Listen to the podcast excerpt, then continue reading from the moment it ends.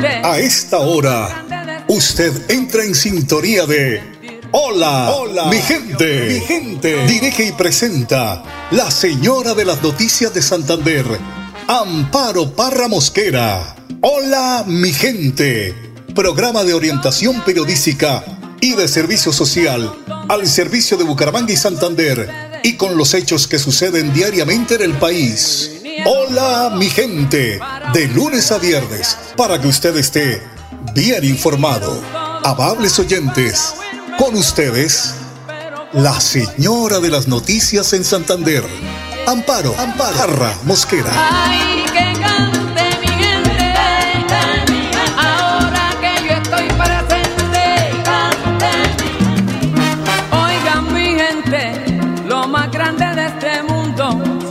Hacen sentir un orgullo profundo. Oye, hola mi gente, muy pero muy buenos días. Les saludo hoy jueves 6 de julio. Les recuerdo el pico y placa para hoy, carros y motos 9 y 0 y los taxis 5 y 6. Bueno, señores, las probabilidades de que el fenómeno del niño se desarrolle en Colombia de forma moderada alcanza un 83%, mientras que las posibilidades de que sea fuerte se ubica en el 53%.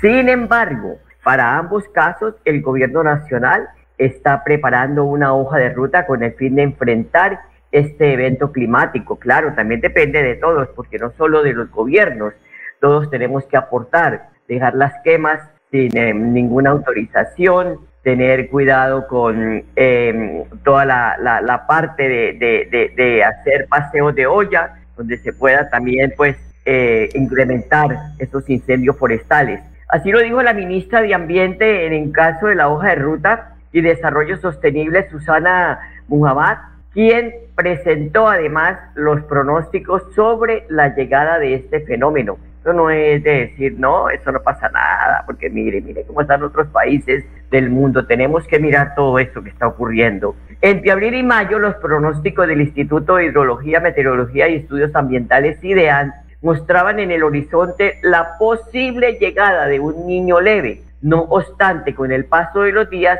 las posibilidades de que sea más fuerte aumentan. Óigase bien, voy a abrir comillas de lo que dice la ministra Recibimos en mayo una alerta de la OMM que dice que están dadas las condiciones en el planeta para que en los próximos cinco años hayan picos de temperatura en promedio anual de 1,5 grados centígrados, ya que se aumentan los niveles de, calor, el clima cambiará sustentablemente, eh, sustensiblemente, perdón. Los escenarios de cambio climático muestran que esto tendría efectos devastadores en muchas zonas del planeta y también en Colombia, señaló Muhammad. De acuerdo con la OMM, en los próximos años se presentarán condiciones favorables para el desarrollo de, ambientes extremos sin precedentes en la escala climática y de tiempo atmosférico. Con un Fotero le damos la bienvenida. Hola mi gente, también les informamos eh, sobre el estado del tiempo hoy en Bucaramanga. El IDEAN pronostica lluvias para hoy durante día y horas de la noche. La temperatura máxima de 26 grados, por la noche temperatura mínima de 19. A esta hora las condiciones del tiempo en la ciudad de Bucaramanga es de cielo encapotado y 22 grados de temperatura ambiente. Estoy mirando aquí la ventana de donde me encuentro. Bueno, vamos a darle la bienvenida al padre Luis Sassano porque en medio de tanta situación difícil que ha vivido la ciudad en las últimas horas, pues tenemos que querer tener una prédica hoy que nos haga reflexionar sobre tantas cosas que están ocurriendo en la humanidad, que están enfureciendo al ser humano, lo están llevando a niveles de, soberbia y hasta de animales, eh, de fieras, porque es que lo que vimos ayer a estos jóvenes lanzándole esas piedras tan grandes a un carro particular, que qué culpa tiene ese carro, el dueño de ese carro de lo que está pasando, por favor. Hay que pensar, hay que, nosotros tenemos un Estado de Derecho, donde hay autoridades, no tomen la, la justicia por sus manos. Mire, ya hay cuántas personas capturadas ahora tienen que responder ante la justicia,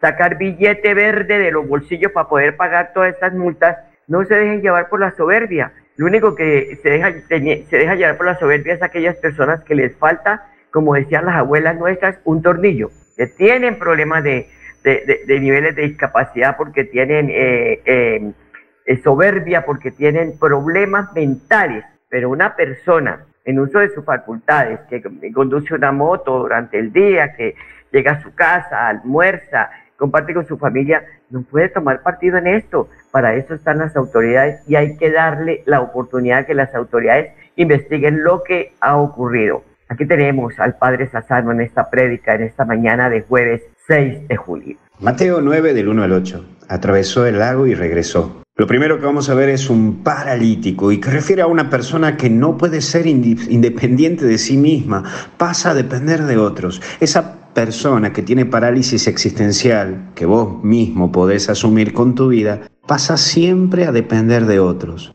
y no hacer las cosas por vos mismo. Es que vos buscas depender de otros. Es atarte a lo que otros digan y peor aún, a que otros decidan por vos. Esa parálisis incluso te lleva a que no actúes por tu vida en sí mismo, sino que te convertís en un espectador de tu propia vida, sin asumir los goces y tampoco sin asumir los errores, sino más bien culpando a otros de lo que te pasa. No dejes que esa parálisis existencial tome tu vivir, tome tu vida, hacete cargo de tu vida y deja de estar buscando que otros asuman tu vida. Pero aparece esto de la fe de los hombres, porque la persona que te quiere, quiere tu libertad. Vuelvo a repetirte, la persona que te quiere, quiere tu libertad y no que te ates a su persona. Vuelvo a repetirte porque me parece muy interesante para que lo tengas en cuenta en tu vida afectiva. Si estás de novio, estás de novia con alguien, si estás en un matrimonio y te quita la libertad y te ata a su persona, no es bueno. Es por ello que una persona buena y de fe te lleva a Jesús, para que seas libre y actúes por vos en vos.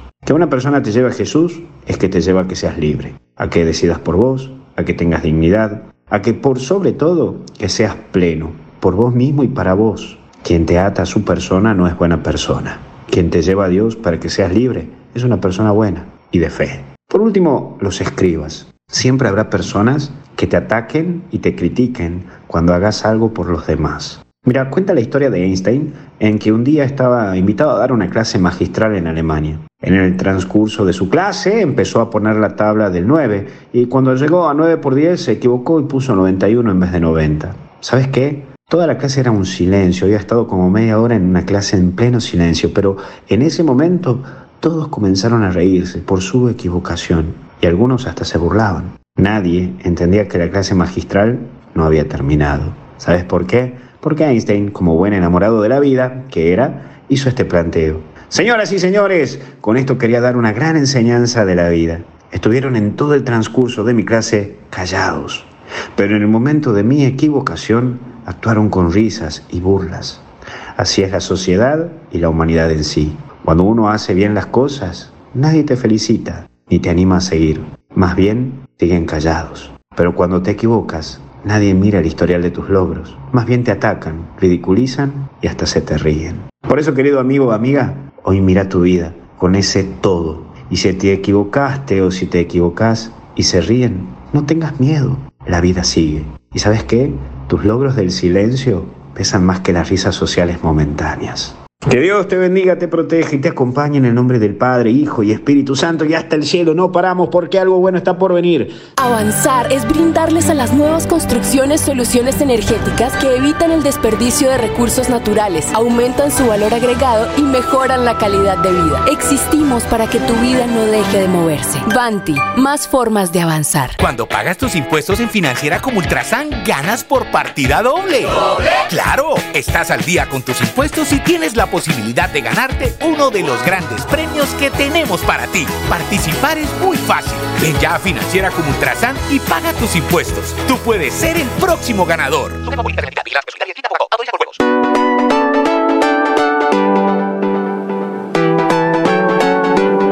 Melodía, Melodía, Radio Sin Fronteras. Escúchenos en cualquier lugar del mundo. Melodíaenlínea.com es nuestra página web. Melodíaenlínea.com. Señal para todo el mundo. Señal para todo el mundo. Radio sin límites. Radio sin fronteras. Radio Melodía, la que manda en sintonía.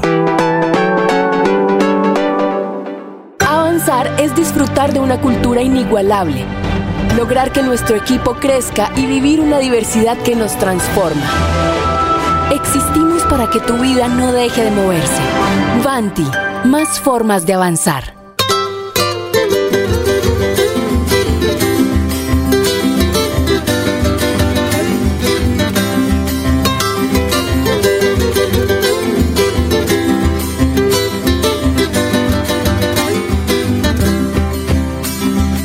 Si yo te gusto, mejor dicho nos gustamos, pero más me gustaría darme gusto con tus labios. Como eres tan rogadita y yo soy tan timidito, nos damos besos pasito, así con disimulito, pasito, pasito, pasito, mi amor, pasito, pasito, pasito, así con disimulito, pasito, pasito, que viene tu papacita, igual pasito, pasito que es mucho más sabrosito.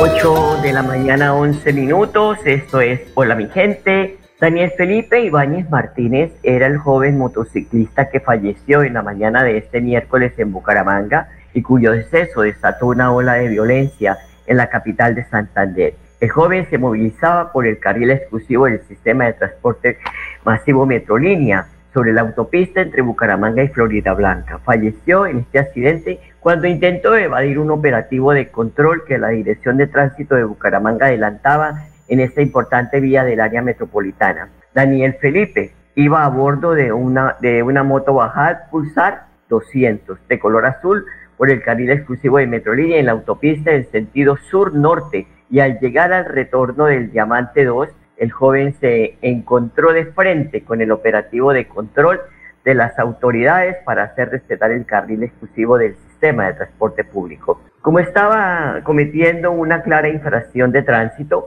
el joven fue requerido por los alfereces para ser sancionado, pero Ibáñez al parecer hizo caso omiso y emprendió la huida.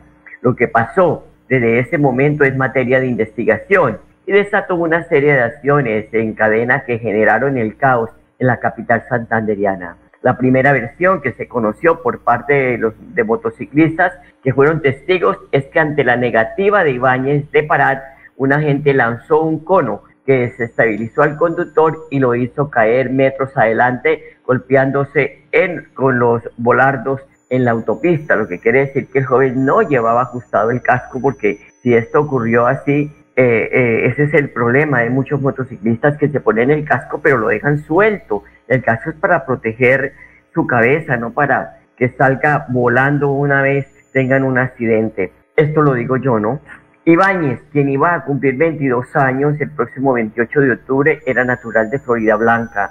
Trabajaba para una joyería en el sector de Los Pinos, al oriente de la meseta de Bucaramanga. Según cuentan sus familiares, el joven estudió en el Colegio Gabriela Mistral y había cursado algunos semestres de la carrera de topografía en el SENA, en la sede de Florida Blanca. Era hijo de Isaura Ibáñez, una madre soltera con quien vivió en el casco urbano de Florida Blanca. Era el mayor de cuatro hermanos. Según eh, contaron sus familiares, había adoptado el primer y segundo apellido de su madre y de su abuela María Mariana Martínez. Mientras trabajaba en la joyería, Daniel Felipe estaba haciendo un curso de inglés alterno, pues sus aspiraciones eran viajar a Estados Unidos, donde se encontraría con su mamá. De hecho, ya había estado en ese país y se preparaba para viajar allí, pues cumpliendo todos los requisitos de ley. Pipe, como le decían sus amigos, era un hombre amable, simpático y muy trabajador, según lo describieron sus cercanos.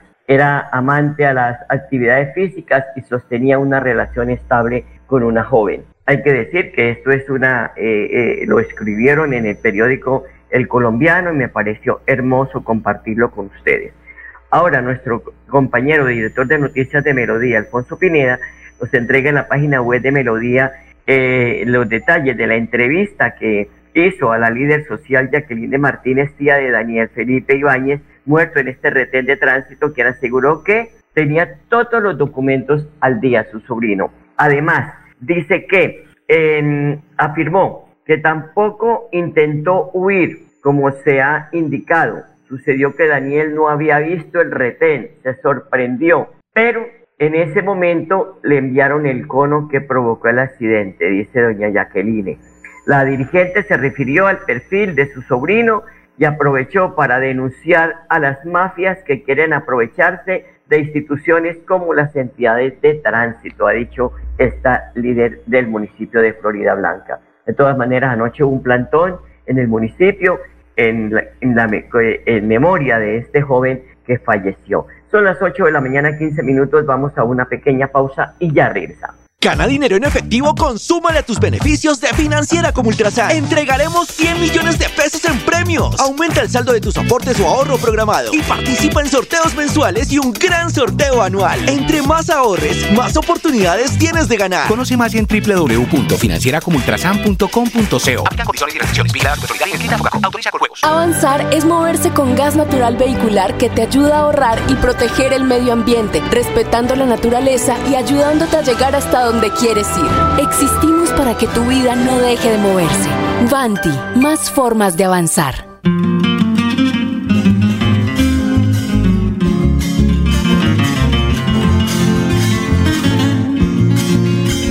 De Colombia no me voy, porque de verdad la quiero. Aquí nací y aquí estoy, y por ella vivo y muero. La patria que yo venero no se debe abandonar. Viviendo en el extranjero no la podemos cuidar. La patria que yo venero no se debe abandonar. Viviendo en el extranjero no la podemos cuidar.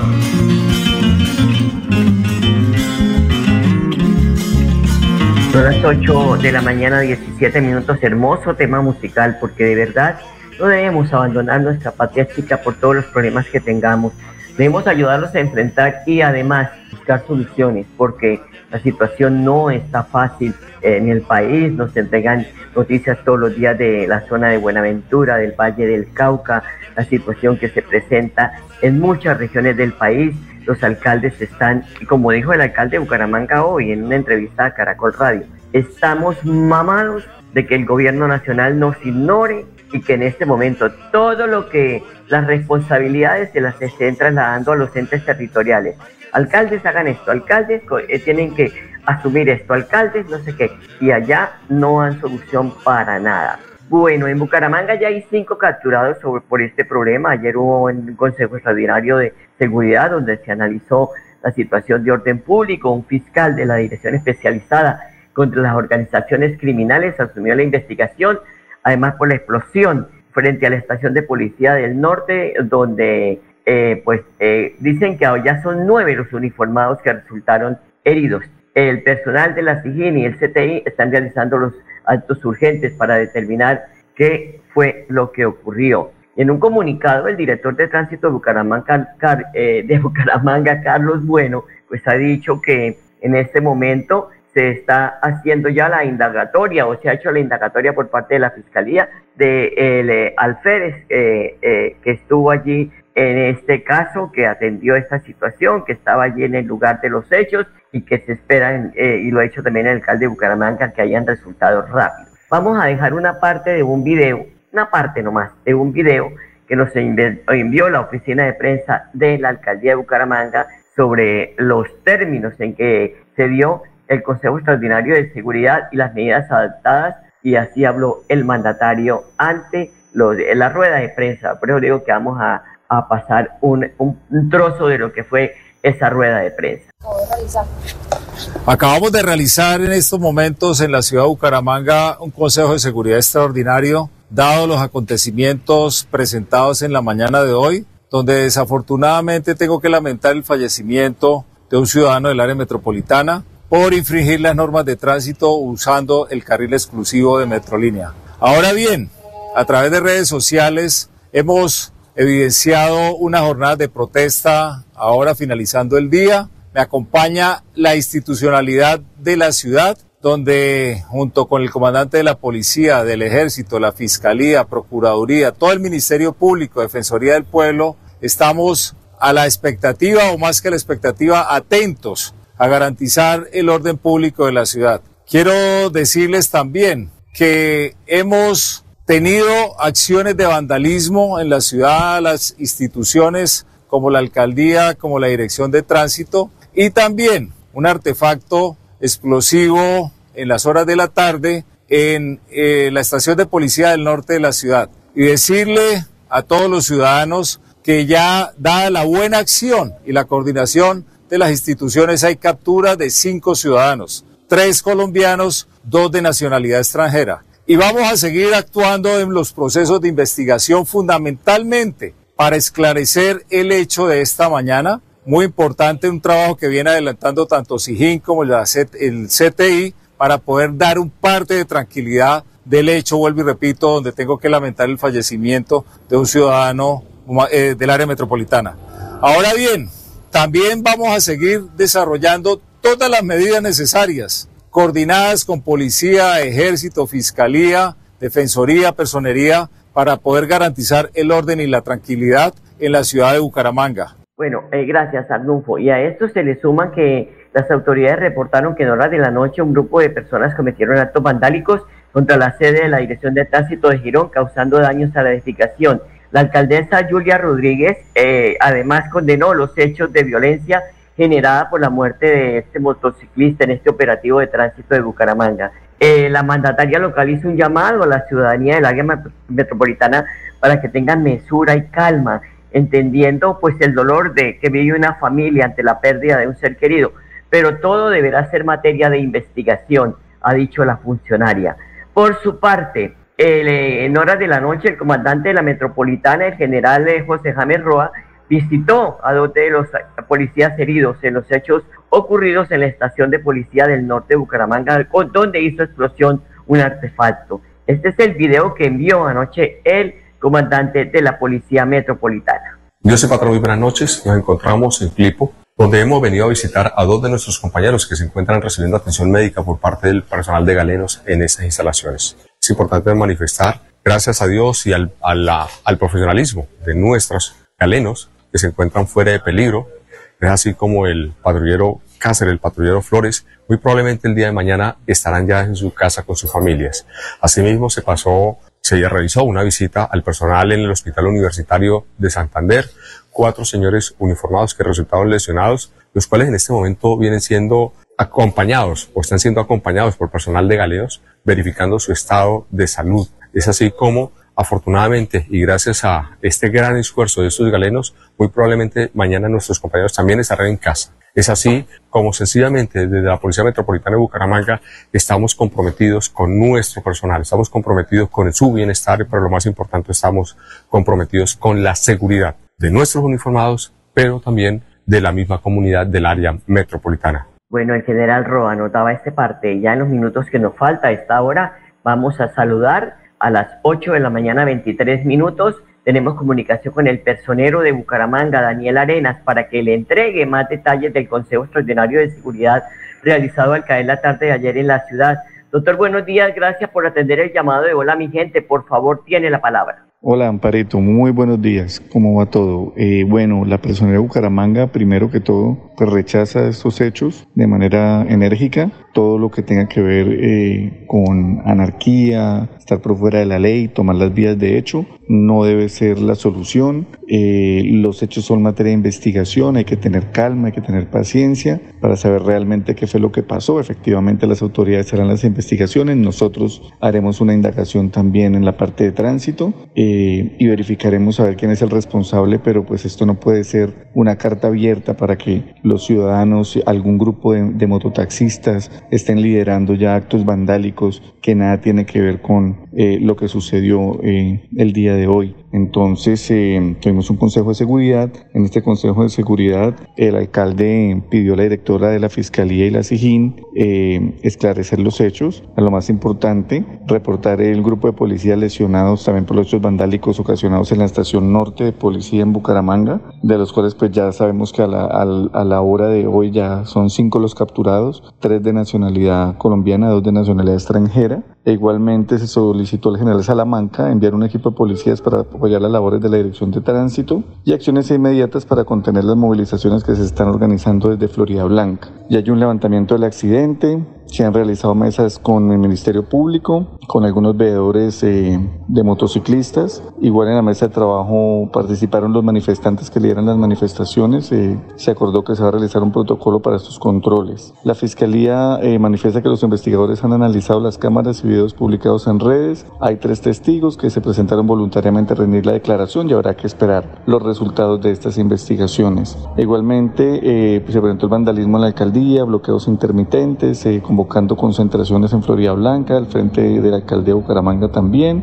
Em, los dos primeros capturados eh, fueron en el sector de los patios de Florida Blanca y las otras tres capturas eh, se realizaron en Bucaramanga, que son los que vandalizaron los vehículos de la alcaldía. E igualmente se han solicitado eh, dos grupos importantes de policía de Barranca y Cúcuta del SMAT que se tendrían ya esta noche en nuestra ciudad. E igualmente se pidió apoyo con ejército en algunos puntos estratégicos, con motos, tanquetas e incluso otros eh, elementos en puntos estratégicos en Florida Blanca, Girón y Piedecuesta. Ahí ya habrá que mirar igualmente si se va a decretar o no el toque de queda, que sería de pronto una opción viable, teniendo en cuenta pues la situación de orden público eh, presentada en nuestra ciudad, pero realmente el llamado para nosotros finalmente es que se mantenga la calma por parte de los ciudadanos y que confíen en la institucionalidad y que no tomemos las vías de hecho. Doctora Arena, muchísimas gracias, le deseamos feliz día. Bien, lo eh, recalcado por el señor personero, personero hay que tomarlo,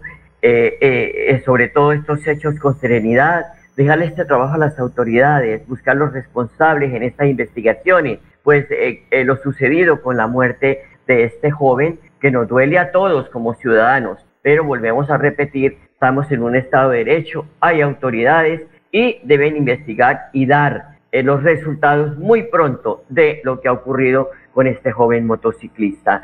A ustedes, amables oyentes, gracias por su sintonía. Les deseo un bonito día y hasta mañana. Recuerde, los quiero. Aquí termina Hola, mi gente. Esperamos que hayan quedado informados del acontecer noticioso de la región y el país. Los esperamos mañana a la misma hora. Hola mi gente les desea que tengan un día bendecido por Dios. Hasta mañana, hasta mañana, hasta mañana.